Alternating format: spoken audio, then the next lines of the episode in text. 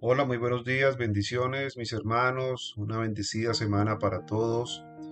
Bienvenidos a este devocional Palabra y Oración de Iglesia Salvación. Todos los días, de lunes a viernes, a las 6.30 am, compartimos la palabra de Dios para edificación de nuestras vidas. Te invito a compartir este mensaje con tus amigos, tus conocidos, a través de las redes sociales o a través de WhatsApp. La palabra que tenemos para hoy está en el libro de Hebreos 2, versículos 1 al 4. Dice así la palabra de Dios. Una salvación tan grande. Por tanto, es necesario que con más diligencia atendamos a las cosas que hemos oído, no sea que nos deslicemos. Porque si la palabra dicha por medio de los ángeles fue firme, y toda transgresión y desobediencia recibió justa retribución, ¿Cómo escaparemos nosotros si descuidamos una salvación tan grande? La cual, habiendo sido anunciada primeramente por el Señor, nos fue confirmada por los que oyeron, testificando Dios juntamente con ellos con señales y prodigios y diversos milagros y repartimientos del Espíritu Santo según su voluntad. Amén. Hebreos 2, versículos 1 al 4. Aquí el autor de Hebreos nos pide ser diligentes y que estemos atentos a esa salvación que ha sido otorgada por medio de nuestro Señor Jesucristo. Y la razón principal por la cual ha sido tan enfatizada la superioridad del Hijo sobre los ángeles comienza a aparecer ahora. La revelación antigua, es decir, los diez mandamientos dados en el Sinaí fue comunicada por intermediarios angélicos, fue llevada o fue entregada a través de ángeles. Pero la revelación final de Dios fue dada en su Hijo y por lo tanto demanda en forma correspondiente una seria atención. Es decir, Jesucristo mismo es el mensaje. Los ángeles en el antiguo pacto llevaron el mensaje. Ahora el mismo Dios es el mensaje. ¿Y por qué el mismo Dios es el mensaje? Se preguntarán ah, ustedes, o el mismo Jesús, me refiero. Cuando en la sinagoga de Sanadet llegó Jesús y leyó las palabras de Isaías 61.1 que anunciaban las buenas nuevas a los pobres, libertad a los cautivos, y proclamaban el año agradable Señor, y las continuó con la declaración, hoy se ha cumplido esta escritura delante de vosotros, allí estaba diciendo he venido a cumplir el mensaje. Yo soy el mensaje de salvación. Por lo tanto, los eh, receptores de este mensaje de salvación, es decir, que somos nosotros, debemos cuidar lo que hemos recibido ya del mismo Jesús por intermedio de aquellos que estuvieron presentes, de aquellos que fueron testigos, y debemos entonces obedecer y no dejarnos llevar por las cosas que nos impiden seguir aferrados a la verdad. Por eso dice que no nos dejemos deslizar aquí la palabra.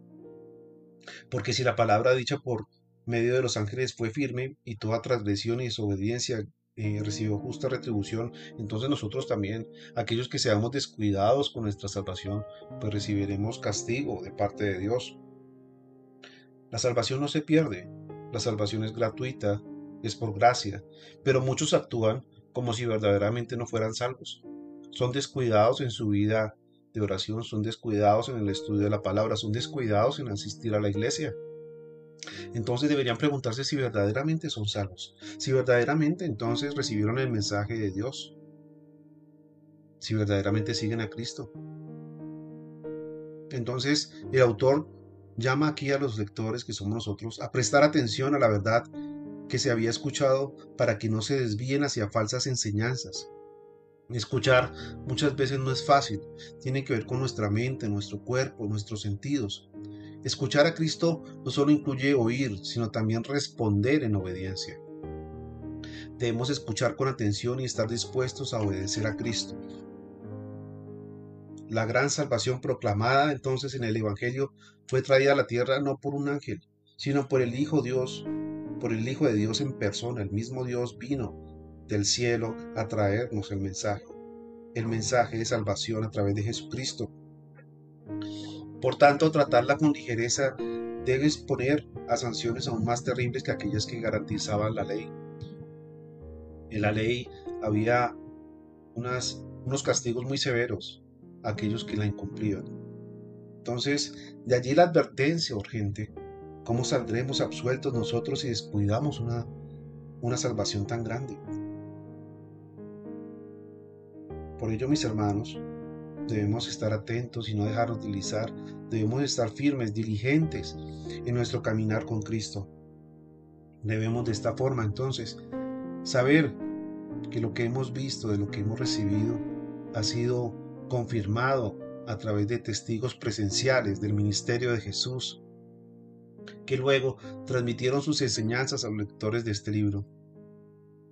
Nosotros como creyentes de esta generación, de muchas generaciones que han pasado y que no hemos visto a Cristo en carne, podemos descansar en que los testimonios y los relatos que se expresan aquí en la Biblia son ciertos. ¿Por qué? Porque fueron acompañados de señales, de milagros, de prodigios, de repartimientos del Espíritu Santo, que fue precisamente toda la obra que explica el libro de los Hechos, todos los milagros hechos por Pedro, por Juan, por eh, el mismo apóstol Pablo.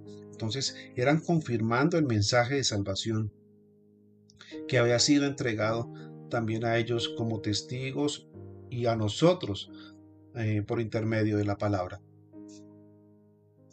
Cuando habla entonces aquí, para terminar, testificando Dios juntamente con ellos, continúa entonces exponiendo que los que habían oído hablar de Jesús y transmitieron luego su palabra, también confirmaron la veracidad de su predicación mediante las maravillas, los prodigios y las señales que le siguieron. Hoy la iglesia entonces ha recibido los dones espirituales para que sea edificada, para que sea sólida y para que sea perfecta. De allí que no estoy de acuerdo con que los dones hayan cesado. Simplemente los dones siguen permaneciendo en la iglesia. Han sido dadas para su edificación.